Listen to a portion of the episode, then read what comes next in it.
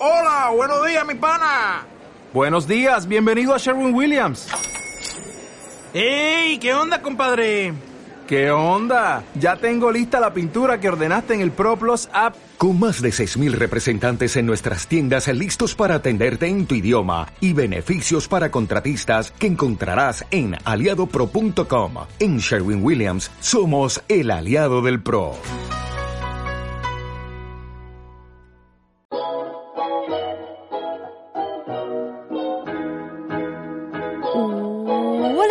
Bienvenidos al podcast Ecominimal. Yo soy Eva y hoy reflexionaremos sobre el ecominimalismo y la lucha ecologista.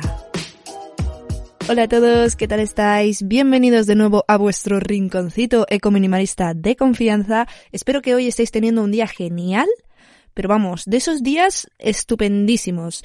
Yo la verdad es que mi día no está siendo tan guay, pero vamos por el buen camino porque grabar este podcast me hace muy feliz. Como podéis ver, vuestra podcaster de confianza ya empieza a tener la voz de se acerca un resfriado porque el frío ha llegado a, a bueno, a la parte mm, norte del planeta y en consecuencia a Barcelona. Así que se suma un resfriado. Pero bueno, espero que podáis escuchar este episodio aunque la voz mi voz no esté en sus plenas facultades y que os guste mucho, porque este episodio vamos a plantearlo de una manera distinta a lo que planteamos los episodios normalmente, porque está inspirado en un poema que se titula Luchas y es de un libro que se llama Miedo de Julia Jiménez Gens, que es una chica que en Instagram se llama No sé qué cenar y es una nutricionista que yo sigo desde hace bastante tiempo. Me interesa bastante el tema de la nutrición y hablaremos hoy de eso, de las luchas de cada persona. Y la empecé a seguir por el tema de la nutrición, pero me quedé siguiéndola por todo lo que dice. La verdad es que es una persona que os recomiendo bastante seguir. Creo que he aprendido bastante de, de lo que ella predica y de, bueno, también un poco de sus experiencias y de cómo lo cuenta. Y entonces, a raíz de seguirla por Instagram, me decidí a comprar uno de sus libros que se llama Miedo. Y entonces en ese libro había un poema que dije yo, es que tengo que hacer un episodio del podcast sobre esto. Y era como un episodio que tenía así súper pendiente hacer y hoy por fin digo, madre mía, ahora más que nunca vamos a hablar de las luchas. Así que hoy os voy a leer el poema y vamos a empezar por ahí. Es un poema un poco larguito. Igual no es tanto un poema como más un micro relato o, o un texto así, no sé, no sabría cómo llamarlo pero os lo voy a leer porque transmite mucho y intentaré hacerlo lo mejor que pueda. Seguro que lo haría mejor Julia, pero vamos, que lo voy a hacer lo mejor que pueda. El texto se titula Luchas y allá vamos. Nunca había hablado de esto. Cuando estaba en fase voluntaria de recuperación de la anorexia, estando en severa desnutrición, pero decidida a volver a comer, al principio me resultaba imposible. Recuerdo que pasé largos meses, que se convirtieron incluso en años, en los que mi estómago e intestino se habían cerrado y atrofiado en cierto grado, de tal forma que no eran capaces de trabajar, entre comillas. Casi cualquier verdura o legumbre me sentaba mal por su contenido en fibra, y cualquier alimento graso como el aguacate o los frutos secos eran para mí inviables. Me llenaba enseguida, hasta el punto del dolor, casi con media simple manzana, y además regurgitaba, vomitaba involuntariamente casi todas las comidas. Mi cuerpo no se veía capaz de avanzar al ritmo que mi mente exigía cuando ésta empezó a recuperarse, de modo que en esta época de mi vida tuve que aprender a convivir con la frustración y la desesperación, y también a trabajar muy a conciencia la paciencia. Por esa época tuve que introducir alimentos de origen animal. Tuve que renunciar a mis principios porque trataba de realimentar un cuerpo que rechazaba casi cualquier comida. De modo que por aquel entonces no podía plantearme el lujo de elegir lo que deseaba comer, sino sencillamente lo que conseguía digerir. Aun a día de hoy, a veces me sucede que después de comer me vuelve la comida a la boca, y trato de tomármelo con paciencia y agradecimiento, porque este ya no es mi día a día. Cuando pienso en esta época tan sumamente difícil de mi vida, aunque no más que la anterior, recuerdo que aprendí mucho sobre luchas, a pesar de que esta palabra no me guste demasiado por su connotación bélica. Pero sí, aprendí que no debemos juzgar a las personas por sus acciones, porque no conocemos su lucha interna.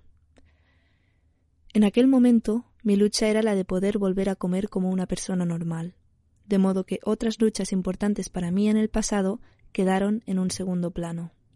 No tenía energía vital para entregarme a las luchas del veganismo o del ecologismo en ese momento. Tampoco tenía fuerzas para entregarme a la lucha feminista o a la lucha por la cooperación, ni a ninguna lucha. No era ejemplo en nada, ni en zero waste, ni en respeto y protección animal, ni en feminismo, ni en sororidad, etc. Ni siquiera era un buen ejemplo de persona o de amiga, por una sencilla razón, porque estaba luchando por vivir. Por aquel entonces yo estudiaba nutrición y era frustrante y agotador dentro de mí. En mi diálogo mental y en mi diálogo con el mundo. Tener que estar constantemente justificándome por no estar haciendo lo mejor en cualquiera que fuera el ámbito, incluyendo el de la alimentación. Esta experiencia que os cuento es un caso extremo en el que hay mucho dolor, sufrimiento y enfermedad. Pero no hace falta irse a él para entender que no todas las luchas nos pertenecen. Y es más, no necesitamos involucrarnos en todas las luchas, por éticas bondadosas y coherentes que éstas sean. Un día hablaba sobre nuestro derecho como mujeres para ejercer el control sobre nuestro cuerpo y decidir lo que queremos mostrar y lo que no, incluyendo los pechos, puesto que en Estados Unidos es ilegal hacer toples en la playa. Y una mujer me recriminaba que ella no va a Estados Unidos ni a ningún país cuya ética social no esté en sintonía con sus principios, puesto que no querría dejar su dinero allí. Y en cierto modo me recriminaba a mí que sí lo hubiera hecho. En realidad me quedé pensando en la parte de verdad que podría haber en sus palabras, pero a su vez me di cuenta que esa lucha está bien si es ahora su lucha. Pero, al menos durante ese discurso, mi lucha era otra y es para mí inviable estar a todo porque soy humana, y me resulta imposible y agotador focalizar mi energía en infinitos frentes, por importantes que puedan ser. También otra chica me decía que coger aviones contamina muchísimo y que ella trata de evitarlos. Y de nuevo también está perfecto si esa es su lucha ahora, pero en ese momento no era la mía. Lo que quiero decir es que cada uno debe hacer su lucha propia desde el amor, por incoherente que suene leer junto lucha y amor y que no existe una única forma de luchar de forma consciente por vivir en sintonía con tus principios. Respetemos las luchas de los demás sin increparles que podrían estar haciendo lo mejor en el ámbito que sea, porque esa es tu lucha ahora, no la suya. No les increpes, ni les exijas, ni siquiera les aconsejes. Enséñales con tu ejemplo de amor cómo lo haces tú, en silencio, en sintonía con tus principios, y alúmbrales con tu luz para que se unan a ti, solo si lo desean, por voluntad propia. En aquella época tan tan difícil en la que no podía ni comer, todo era aún más doloroso cuando alguien me increpaba por no ser vegana, por no tener un peso saludable o por cualquiera que fuera la cuestión. Yo luchaba por volver a creer, por volver a vivir, por poder sonreír con honestidad de nuevo. Esa era mi lucha, y no podía destinar mi energía a nada más. Somos humanos e imperfectos, pero tenemos la capacidad de hacer cosas pequeñitas con mucho amor y mucha luz. Respetemos las luchas de los demás sin imponer las nuestras. Alimentemos con propósito, belleza y luz nuestra propia lucha o proceso de paz en el mundo. Mucho amor. Bien, como veis, se trata de un texto largo, pero bastante intenso, y que yo cuando lo leí es que vamos, lo tuve clarísimo. Digo, esto tiene que estar en Ecominimal sí o sí, porque de hecho aquí en este podcast hablamos un poco de esto, ¿no? De las luchas. El ecominimalismo al final, quieras o no quieras, es una lucha por el planeta y por la humanidad y por tu propio estilo de vida y, y cómo te quieres ver tú en el futuro, ¿no? Cómo quieres también que sea el mundo que te rodea. Y entonces estuve dándole vueltas al tema de las luchas, ¿no? Y pensé que para mí tiene sentido que hay dos tipos de luchas. Unas luchas que se hacen por obligación, casi, y unas luchas que se hacen por decisión. Para mí las luchas por obligación son las luchas que la vida te pone enfrente y te hace afrontar sí o sí.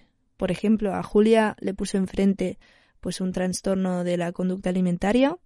A mí igual me ponen enfrente pues otra lucha, pero es esta sensación de decir, es una lucha que de repente toma tanto peso en tu vida que se pone por delante casi por obligación porque si no se te lleva a ti, se te lleva a tu vida en sí. Así que identifiqué este tipo de luchas. Creo que estas luchas son, son un poco más imprevistas, que no tiene por qué, porque se pueden ir forjando a lo largo de los años, pero son más personales que no las luchas por decisión. Para mí las luchas por decisión son aquellas que vamos identificando a medida que aprendemos y a medida que generamos pues curiosidades mientras vivimos la vida, ¿no? Yo, por ejemplo, em, no tenía ni idea de nutrición y, de repente cuando me leí un libro por pura curiosidad, por saber eh, cómo tenía que, bueno, tener que, entre comillas, eh, cómo, cuál era la mejor manera de alimentarme correctamente siendo vegetariana, pues entonces aprendí un mundo que desconocía, que era el mundo de la nutrición, y el tener ese aprendizaje y generarme pues esa curiosidad me hizo tener un poco una lucha por em, igual pues por llevar una alimentación vegetariana porque de hecho el simple hecho de ser vegetariano ya te incluye yo creo dentro de la lucha porque siempre que vas a ir a un restaurante estarás decidiendo apoyar eh, un alimento basado en plantas versus un alimento mm, con carne o con pescado. Póngale vegetariano o póngale vegano, como queráis. Entonces, yo me di cuenta de que esa lucha había surgido desde la curiosidad, que implica igual mis valores también, porque al final yo me di cuenta de la nutrición y, y, me di cuenta de la situación que había en Cataluña con la industria de los cerdos y por ese motivo dejé de comer carne. Y bueno, fue como un poco un domino, ¿no? Al final fue una lucha en cierto modo azarosa porque se dio gracias a que yo llegué a ver un documental en el que hablaban pues de que en Lérida, que es una provincia de Cataluña, pues había más cerdos que personas. Gracias a yo haber chocado con esa información, pues inicié una lucha casi sin, sin saberlo, porque era lo que me decía mi corazón y era lo que me decía mi, mis valores, creo yo. Al menos mi cerebro hizo como un clic y no sé, en cierto modo desperté, despertó mí esa lucha. Entonces, creo que hay dos tipos de luchas y creo que el hecho de que haya dos tipos de luchas también permite que cada persona tenga sus luchas súper, hiper, mega particulares. Es decir, yo creo que es muy, muy difícil encontrar una persona con las mismas luchas que otra persona. Evidentemente se pueden compartir luchas en concreto, luchas específicas, pero el conjunto de todas las luchas que te acompañan en tu día a día es difícil, es como casi creo yo como, como la huella dactilar. Y es bonito ver cómo a veces las personas nos relacionamos porque tenemos una lucha en común, como por ejemplo vosotros y yo, que estamos aquí para el ecominimalismo y, bueno, pues para, para mirar cómo podemos hacer que el planeta sea mejor de una manera pues más ecologista y minimalista posible, ¿no? Estamos aquí unidos parezco ya un sacerdote, ¿eh? os voy a decir, pero no, estamos aquí reunidos y unidos escuchando este episodio porque mm, nos afecta esta lucha. Y al final es bonito encontrar una persona con la que compartir una lucha, pero sí que es cierto que al final olvidamos que las luchas no son como planetas en sí, sino que son más constelaciones, ¿no? Que nosotros igual estamos viendo o encontrando una en la que nos fijamos, pero no podemos olvidar que existen muchas más en esa persona y comprender y dar espacio y respetar al final las luchas de las otras personas. Creo que es algo que a todos en algún momento o en otro nos ha sucedido de estar en el punto de no respetar la lucha de otra persona, pero también de estar en el punto de que alguien no nos respetase nuestras luchas. Y hasta que no lo analizas y hasta que no te das cuenta de que esas luchas en sí existen, no eres capaz de dar espacio o de respetar en sí a la persona que tienes enfrente. También reflexionando sobre esto, a mí me venía a la cabeza que las luchas en sí tienen ciclos. Igual no es tanto un recorrido cíclico, sino un poco de subidas y bajadas y distintas intensidades que pueden tener pues unos tempos u otros. Por ejemplo, el minimalismo para mí es una lucha eterna, ya os lo he comentado mil veces, es un camino, no es una meta. Y eso es algo que puede generarte frustración o puedes cogerlo desde el lado del respeto y de la comprensión y del ser consciente de que va a haber esas subidas y esas bajadas, esos momentos que te van a requerir de más intensidad, como cuando empiezas con el minimalismo o por ejemplo en periodos del año en concreto, como por ejemplo en la Navidad, en los cumpleaños, que el mundo se vuelve un poco más material. Pues sí, en esos momentos probablemente te vaya a ser más difícil y te vaya a requerir más intensidad eh, la lucha minimalista pero no por el hecho de que haya esta diferencia de intensidades y de que haya momentos en los que pues le vas a dedicar más atención a la lucha minimalista, no por eso tu lucha minimalista va a ser menos válida que la lucha minimalista de alguien que, por ejemplo, acaba de empezar y está dedicándole muchísimo más tiempo. Y eso a mí es algo que me está costando interiorizar porque ha llegado un punto en el que estoy bien con todo lo que me rodea. Igual sé que tendría que mejorar algunas cosas, pero estoy bastante bien y pues en cierto modo a veces pienso que he abandonado la lucha minimalista, ¿no? Pero la verdad es que no es así, es que mi lucha minimalista ahora mismo me está requiriendo de menos intensidad y ha habido otras luchas de mi propia vida que se han puesto por delante, por decirlo de algún modo. Como decía Julia en su poema, hay luchas que están en primer plano y luchas que están en segundo plano. Yo creo que eso es así, que siempre están, que las luchas en realidad no terminan. Luego ya entramos en el tema de que al final hay luchas dentro de luchas, ¿no? Por ejemplo, el feminismo es una lucha súper grande, pero dentro hay muchos aspectos en los que tú puedes estar ayudando a que pues las cosas cambien, ¿no?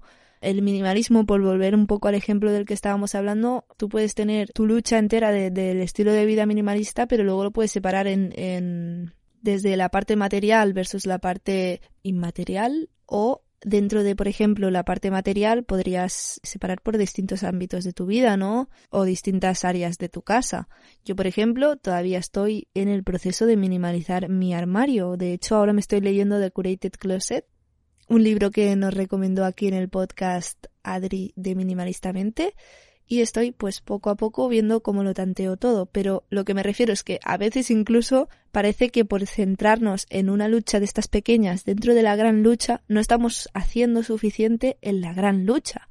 Y no es así, es como respeta el pequeño camino porque cualquier paso que vayas a dar ya es dar un paso. Que parece pequeño, que parece que todavía quedan muchos más, sí es así, pero estás dando un paso, estás dentro de la lucha, así que no te sientas menos por ello. Este episodio es un poco gracioso porque yo os voy dando consejos que son cosas que a mí ahora mismo me gustaría escuchar y es extraño mostrarte en tu estado menos óptimo en un podcast en el que, bueno, al final pues todo va sobre esto, ¿no? Y sobre cómo yo lo estoy llevando. Así que nada. es un episodio un poco extraño y yo necesito escuchar estas palabras, pero espero que si tú también necesitas escucharlas, pues te estén yendo bien. Yo creo que dentro de las luchas también hay un aspecto bastante importante que son los aprendizajes. Y se puede aprender en muchos ámbitos cuando nos centramos en una lucha cualquiera, ¿no? Yo, por ejemplo, centrándome en la lucha ecologista y metiéndome en los movimientos por la justicia climática y tal, he aprendido muchísimo tanto del problema en sí como de situaciones que jamás me hubiese planteado que aprendería. Por ejemplo, yo qué sé, si estamos cortando una carretera, pues yo igual eh, hace cinco años o hace tres años no me planteaba el decir, ostras, en algún momento vas a aprender cómo gestionar eh, determinadas situaciones que ahora mismo crees que ni siquiera te podrías encontrar en esta situación, ¿no? He aprendido muchas cosas también desde el ámbito social, he conocido a mucha gente y al final conocer gente también es aprender cosas, aprender de, de ellos y de ellas. Y también he aprendido pues con mis propios errores, ¿no? Porque al final cuando te mueves hacia adelante y caminas es cuando puedes encontrarte con una piedra en mitad del camino y gestionar esa piedra, decidir si la saltas, si la apartas, si, yo qué sé, si haces un agujero y pasas por debajo, cómo gestionas esa piedra, cómo gestionas ese problema que te has encontrado en mitad de tu lucha, pues eso es un aprendizaje. Y es algo que encuentro súper bonito de las luchas en general, es que sea cual sea la lucha, mientras siga tus valores y tu visión de, futuro o de presente, eso es lo que importa en realidad. Así que en general podría decir que aprender de nuestras luchas es algo importante y a veces es algo que no se hace así voluntariamente del plan, mm, mira, me he encontrado con ese problema, ahora tengo que aprender de él. No, es algo que se va calando en ti y yo creo que al principio no eres consciente que has aprendido hasta que no te encuentras con otra situación en la que realmente tus aprendizajes te sirvan a ti, ya puede ser de manera más o menos tangible, igual puede ser simplemente que te pase por la cabeza un pensamiento y mires lo que tienes enfrente de un modo distinto, pero hasta que esos aprendizajes no se aplican a tu día a día o a tu a una situación de tu vida en concreto, no te das cuenta que has aprendido. Y es bastante bonito luego cuando echas un poco la vista atrás y intentas descubrir por qué estás actuando de esa manera, por qué has cambiado tu visión y te das cuenta de que es un aprendizaje que aprendiste cuando tu lucha era X. Es algo bonito porque es algo que realmente te hace ver que las personas crecemos, nuestra mente va adquiriendo pues conocimientos, eh, razonamientos y nuestros valores también pues se van modificando, adaptando, cambiando también y es bonito, no sé, es algo que creo que como humanos tenemos que estar bastante agradecidos de poder tener esa capacidad de casi modular nuestro cerebro y nuestro pensamiento como si fuese plastilina con los distintos aprendizajes y luchas y con las cosas a las que al final les estamos dedicando tiempo de nuestro día a día. Por eso creo que a veces es importante pararnos y pensar a qué le estamos dedicando tiempo en nuestro día a día, ¿no? Es algo que a veces cuesta porque estamos como muy en nuestra rutina y parece que el tiempo se nos escapa de las manos, que nunca tenemos tiempo de parar y de reflexionar. Yo os confieso que a veces este podcast es mi momento de parar y de reflexionar, porque cuando preparo los episodios y cuento, pues un poco al final lo que cuento aquí son mis aprendizajes con las distintas luchas y mis avances y tal pues me doy cuenta de todo lo que he aprendido, de las cosas que están ocupándome tiempo de mi día a día o de, de las cosas a las que le estoy dedicando tiempo en mi día a día y me hace un poco redirigir. Yo a veces salgo de crear estos episodios pensativa y me paso un rato intentando escucharme a mí misma y reflexionando pues sobre lo que acabo de decir. Luego ya cuando escucho el episodio para editarlo ya ni te digo.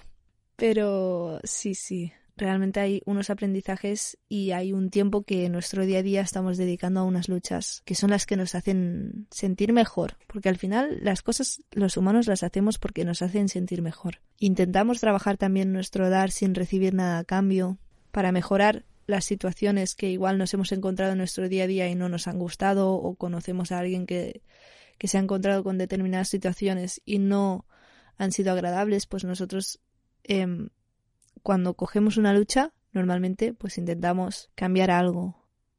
Y esa lucha al final nace de una esperanza, ¿no? Porque tú no inicias o tú no participas en una lucha si no tienes la esperanza de que te va a llegar a algún lugar. Después también está el tema del tiempo de reposo.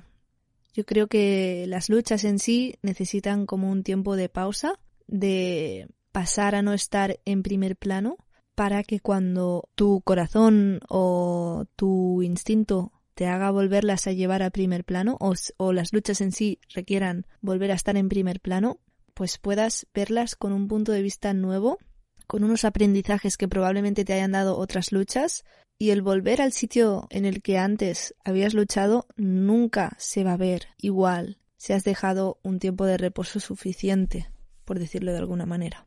Y creo que eso es positivo porque igual que nosotros evolucionamos, nuestras luchas también, y es bonito ver ese recorrido y ver, no sé, echar la vista atrás y ver todo, todo lo que has conseguido.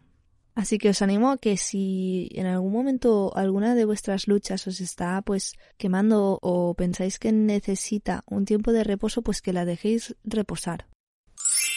Y bueno, quería terminar este episodio hablando un poco de mis luchas porque a mí a veces me pasa que con el ecominimalismo se me juntan dos luchas distintas. Yo siempre os digo, y es algo que realmente lo pienso así, que cuando haces algo hacia el minimalismo, lo estás haciendo también hacia eh, el ámbito más ecologista. Pero ambas cosas no dejan de ser luchas distintas, por decirlo de alguna manera. Por más que me guste unirlas, son cosas distintas. Y sí que es verdad que a veces yo siento que debo escoger, que no tengo energía suficiente para poner en primer plano las dos luchas, para llevar a cabo mi minimalismo y mi ámbito más ecológico a la vez.